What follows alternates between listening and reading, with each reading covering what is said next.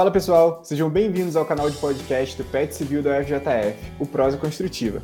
Antes de mais nada, siga a gente nas nossas redes sociais, no Instagram, no YouTube e no LinkedIn, PET Civil UFJF. Eu sou o Breno. Oi galera, eu sou o Eduardo. Ei gente, aqui é a Mariana. E bom, hoje a gente está aqui para poder falar sobre um assunto que vai mexer bastante com a gente aí, que é o ensino remoto. Lá em março se viu uma situação muito difícil onde as aulas foram canceladas, ficamos aí um bastante tempo sem ter alguma notícia, alguma informação sobre as aulas, e agora o ensino remoto está voltando na UFJF, né? Mas você sabe que é sistema de ensino emergencial? Sabe como o ensino remoto pode afetar sua graduação? E muito mais do que isso, você sabe como se adaptar? Então fique ligado, porque esse primeiro episódio da série Papo Acadêmico está recheado de dicas para você.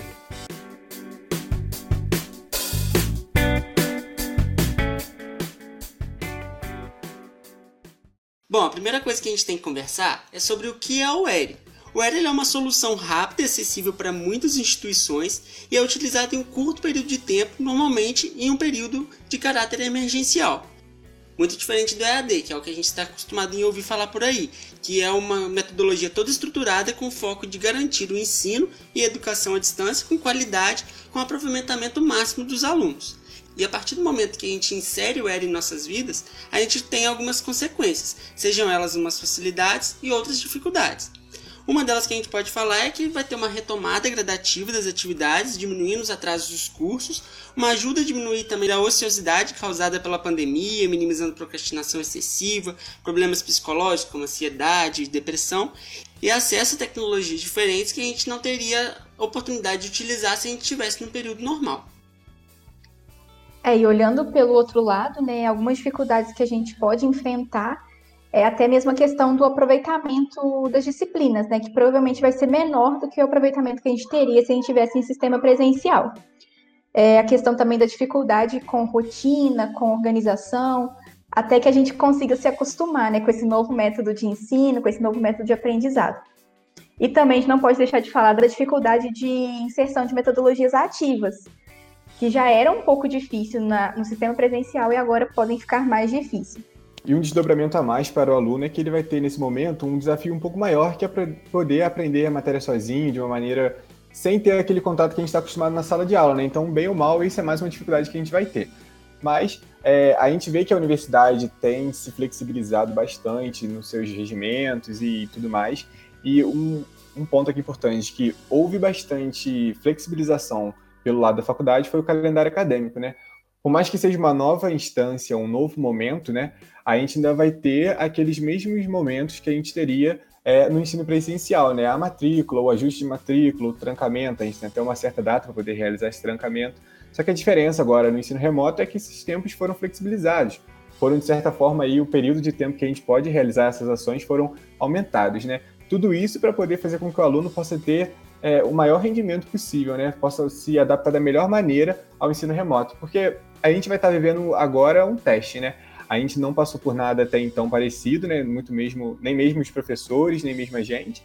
Então, referente a essa flexibilização do calendário, é, se você da UFJF quer saber um pouquinho mais sobre cada data, lá no, no Instagram do Pet Civil tem um, um, post falando sobre as datas e também algo que eu recomendo é lá no canal do YouTube da UFJF, também tem um vídeo bem interessante explicando todas as datas. A UFJF já delimitou o calendário acadêmico do primeiro e do segundo semestre de 2020, então isso é algo que a faculdade coloca para a gente que está avaliando é, as condições sanitárias e assim, quando for possível, é, acontecerá esse retorno presencial.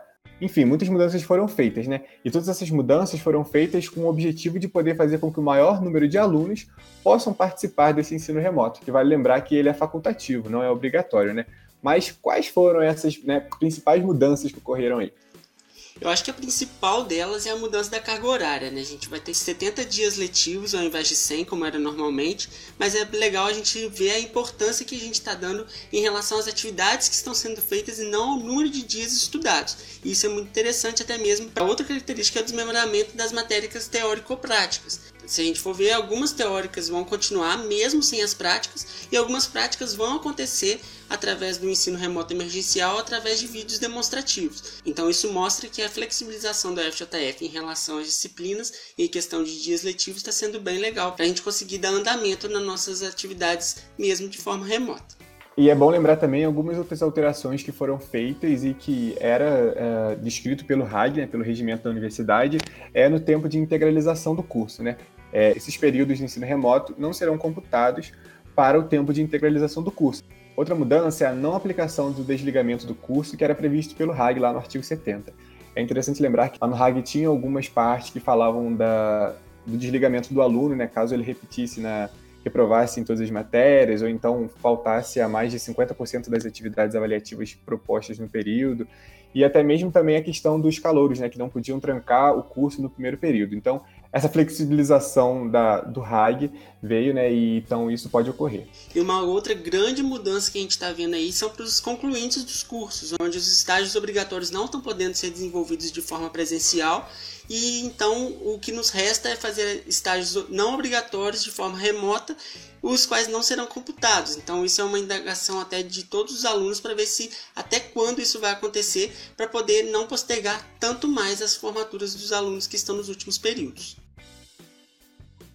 É, e aproveitando que a gente está falando da questão do aluno, né?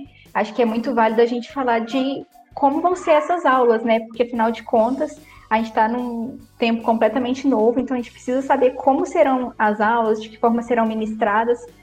E assim, acredito que cada instituição de ensino está adotando meios, né, para poder realizar as atividades. E aqui na UJTEV vão ser utilizadas duas plataformas, que é o Moodle e o Google Sala de Aula. E aí, como que isso vai acontecer? As disciplinas que já estavam no Moodle vão continuar lá, vão continuar sendo ministradas lá, e as que não eram é, estão sendo incluídas no Google Sala de Aula. E aí, de que forma que vão ser as aulas, né? A gente vai ter aulas síncronas, né, que são aulas ao vivo mesmo, e aulas assíncronas, que vão ser aulas que vão ser gravadas pelo professor e disponibilizadas na plataforma. A UFJF recomenda que a maior parte das atividades seja feita de forma assíncrona, né? Justamente por questão de internet, computador que pode dar algum problema.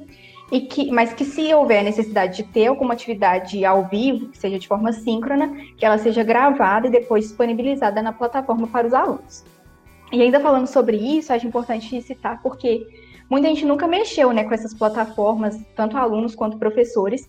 Então, acho que é importante lembrar que a UFJF está disponibilizando dentro do site dela uma aba só para suporte, tanto do Moodle quanto do Google Sala de Aula. Então, qualquer dúvida que tanto os professores quanto os alunos tenham, é só entrar nessa aba que vai ter um plantão de atendimento e lá tem diversas orientações que podem sanar as dúvidas de vocês. É, isso realmente agora é um momento né, de muitas novidades para a gente, para os professores, então acho que vários fatores podem vir dificultar nossa, nossa inserção nesse novo ensino, né? Então, a gente está aqui para poder agora é, tentar dar algumas dicas, tentar ajudar você a se adaptar da melhor maneira possível ao ensino remoto. Uh, e acho que uma das primeiras questões que a gente deve prestar atenção é, e poder aprender a, a, lidar com essa questão é a questão do tempo, né? É, o gerenciamento de tempo vai ser muito importante para a gente, porque a gente está num período de muita ociosidade. A gente perdeu aquele costume que nós tínhamos de aula e faculdade todos os dias presencial, né? Então a gestão de tempo é algo muito importante, né? Você poder tirar o tempo para você estudar, para você fazer as suas atividades, fazer os seus trabalhos, mas também tirar um tempo para você, você fazer aquilo que você gosta, fazer aquilo que você estava fazendo já antes de ter o ensino remoto. É, acho muito legal isso que você falou da gente continuar fazendo as nossas coisas, né? Poder ter um tempo para a gente. Porque assim, a gente tem que estar sempre cuidando da nossa saúde, né? É, fazendo exercício físico, fazendo alongamento, até mesmo agora nessa questão de a gente ficar muito tempo na frente do computador, tomar muito cuidado com a nossa postura, fazer pausas. Não adianta a gente, a gente ficar estudando por várias horas seguidas, é importante a gente fazer pausas, tomar água, né, se hidratar. E também falando um pouco da questão de ambiente, acho que uma dica muito legal é a gente sempre estudar num ambiente que seja calmo, né, sem distrações eu sei que às vezes em casa pode ser um pouco mais complicado, mas tentar achar um cantinho onde você não vai ter tanta distração, um ambiente limpo, é, e também que seja diferente do seu local de descanso, né? Justamente para o seu cérebro separar uma coisa da outra. É, e algo que é importante que você falou, né, é poder acostumar o nosso cérebro à, àquela atividade, né, voltar à atividade do estudo. Então é muito interessante a gente ter um lugar que a gente costuma estudar naquele lugar e também o, até mesmo o tempo, né? estudar sempre naquele turno, seja de manhã, seja à tarde, são ações que vão facilitar o nosso cérebro a poder concentrar e poder focar melhor nos nossos estudos. Muito bom. E pensando no desenvolvimento da tecnologia e utilizar a internet para tudo hoje em dia, a gente pode pensar nesses aplicativos que nos auxiliam nessas dicas que a gente acabou de dar. Como gerenciamento de tarefas, sobre Trello, ou então uma agenda como Google Agenda, até uma simples planilha dentro do Excel, técnicas Pomodoro para gerenciar o tempo de estudo e pausas, gerenciador de tempo em redes sociais como o AppBlock, são muito utilizados para tentar fazer com que a gente tenha uma qualidade nos nossos estudos, mas também manter uma qualidade de vida. Um outro uma outra dica que eu acho muito interessante a gente dar para a galera é o acervo digital da FJF, que agora dá para a gente utilizar dentro da nossa própria casa. É só você ir na configuração do proxy do seu navegador e atualizar para você conseguir acessar todos os livros e normas de forma digital. É só você entrar no site da biblioteca na opção acervo digital que lá tem todos os passos. Inclusive tem um Instagram voltado somente para isso, com todos os tutoriais para facilitar sua instalação. Boa, Dudu, bem lembrado. Lá no, Instagram é Bibliotecas do FJS. Só seguir lá que você vai ficar por dentro de tudo que a biblioteca do FJF vem oferecendo pra gente durante esse período de quarentena, né? É, e acho que aproveitar, né, que a gente está falando de dicas, né? A gente não pode deixar de citar as atividades que o PET faz, né, para poder ajudar a gente, né? Então, assim, a gente vai continuar com os aulões, a gente vai manter os aulões de forma remota, mas eles vão ser mantidos. É, futuramente a gente vai divulgar datas, as disciplinas que serão oferecidas. E a gente também está com um programa muito legal de fazer resumos. A gente vai disponibilizar resumos das disciplinas para vocês. Então, assim, inclusive você, se você tiver algum resumo de alguma disciplina da engenharia, quiser mandar para a gente, fica à vontade, a gente vai adorar receber o seu resumo. É, a gente vai aproveitar ao máximo ele e com certeza a gente vai te dar os créditos quando a gente disponibilizar. E também falar um pouquinho do, de olho nas eletivas, né? Porque agora nesse período, às vezes as pessoas não querem pegar as matérias obrigatórias, né? Com medo de não se adaptar, de ser um período muito difícil, e talvez queiram pegar mais matérias eletivas.